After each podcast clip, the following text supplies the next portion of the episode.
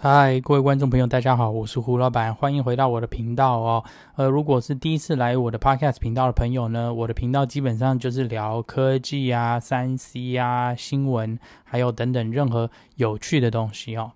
OK，好，我们就开始吧。今天我们要聊的话题呢，是延伸我之前第三集讲有关 Fortnite，也就是 Epic Game 做的那个游戏 Fortnite 被苹果下架的事情哦。呃，最近这几天呵 呵很好玩，又有新的进展哦。那不光是那个 Epic Games 跟现在跟苹果杠上，现在甚至连 Facebook 也跟苹果杠上了哦。好，我大概先讲一下 Facebook 最近想要为什么会跟苹果杠上。Facebook 最近呢，它是想要在它的 App 里头写说，呃，任何地方是你看到说什么 Event 啊或什么，当 Facebook 要收费的时候，它旁边要写说百分之三十要给苹果，它要它指名到位说我要把这个东西明写出来给消费者看。那这个东西就留很两个很复杂的东西。第一个是 Facebook 为什么要明写出来呢？它摆明就是说我今天就是要告诉你说，你看苹果在咬我要百分之三十哦，不是我要收钱哦，是苹果要收钱哦。那苹果听到看到这个东西，当然 App 就不会不会让它上网上那个它的 App Store，因为就摆明说我这个收钱是。其实是针对你，不是针对消费者。这个东西呢就很奇怪，是苹果收百分之三十这东西，其实是针对那一家公司的 App，先不管是那个 Facebook 也好，或 Epic Games 也好，是针对那个 App，并不是针对消费者。但是那个 Epic Game 跟 Facebook 呢，基本上就扭曲说。这是针对消费者，所以我要让消费者知道，说我要跟你收百分之三三百分之三十，是因为苹果要收百分之三十，并不是我要收百分之三十，所以这个东西就就很好玩。好，那我们回到那个 Epic Epic Game 跟那个苹果的这个这个官司哦，这个 lawsuit，呃，最近有新的进展，因为他们在刚开始在谈判的时候呢，呃，那个法官呢，基本上就是说。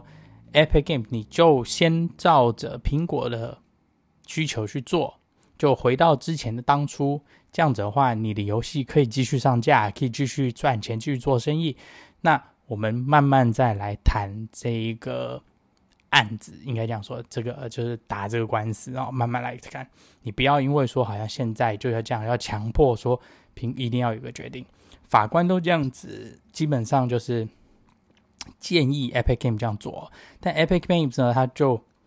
很其实很拽啦，就是说我不要，我不屑，我不听你的，我就是不要，我就是要这样下去。那好完了，今天八月二十八号，苹果就把全部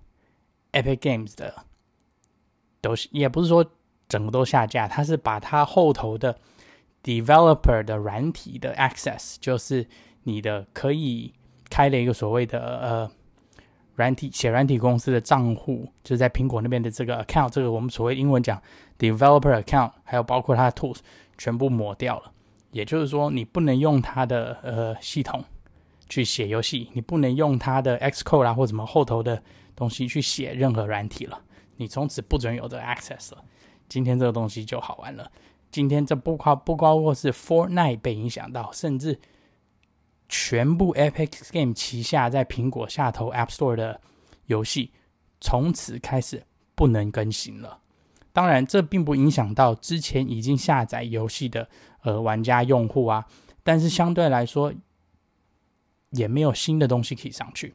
就连 Fortnite 最近要进新的 Season 嘛，也没有办法，因为你没有办法去更新这些东西。所以呢，苹果这次有点下了。中招了，也不是中招，就是说，你看哦，那个法官都已经跟你这样讲，你应该照做，你又不听法官了，那你要我怎么办呢？你你摆明了就是故意的，就蓄意要违反规则，要然后好像有点说，就是以你大的大的虚张声势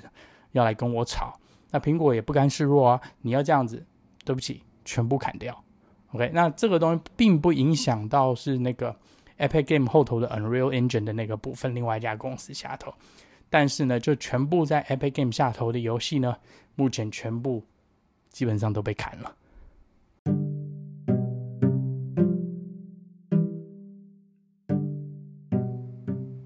OK，好，我们现在先休息一下，进广告哦。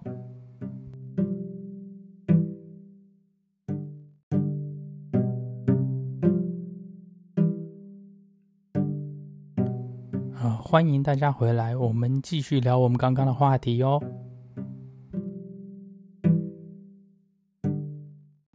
哎，这个东西哦，其实。我真的觉得，我个人真的觉得说，这个听起来摆明就不管是 Facebook 也好，Epic Game 也好，甚至就连微软的后头也有一点想要掺一脚的那个呃进来哦。基本上他们总是觉得说，呃，你不应苹果不应该赚这百分之三十。那我就很匪夷所思，那苹果如果不赚些钱，他为什么凭什么要免费的给你一个平台去？卖你的软体，卖你的游戏，或者怎么样，或甚至说他只能收一点点，他并不能定价，自己定价来说，我要收多少来去维护我的系统，维护我后头的人啊，维护我后头的行销等等，这个东西就是让我比较有点匪夷所思，是我没有办法理解，是说好像现在写软体的公司因为变大了或者怎么样，就觉得有点好像是得了便宜还要卖乖，然后基本上是你应该要听我的，然后我我你就。我应该有有特殊待遇这样子，基本上 Epic 这家公司是在苹果要特殊待遇，因为苹果在这它的呃 App Store 的里头的那个规定呢是写的很明确的，基本上没有一家公司呃有差别待遇，就是很微小的时候，就是说如果今天是真的是谈到很大非常非常大的生意的话，而且是极少数的情况下有一些不同的呃收费方式以外。其他的基本上全部都是统一，不管你今天的公司多大多小，一个人的自己的小公司自己写的软体的话，苹果永远都是很公平对待的。所以这也是我没有办法理解，说为什么 Epic 它 Epic 大到这么大，它竟然还要这样子，有点好像硬来。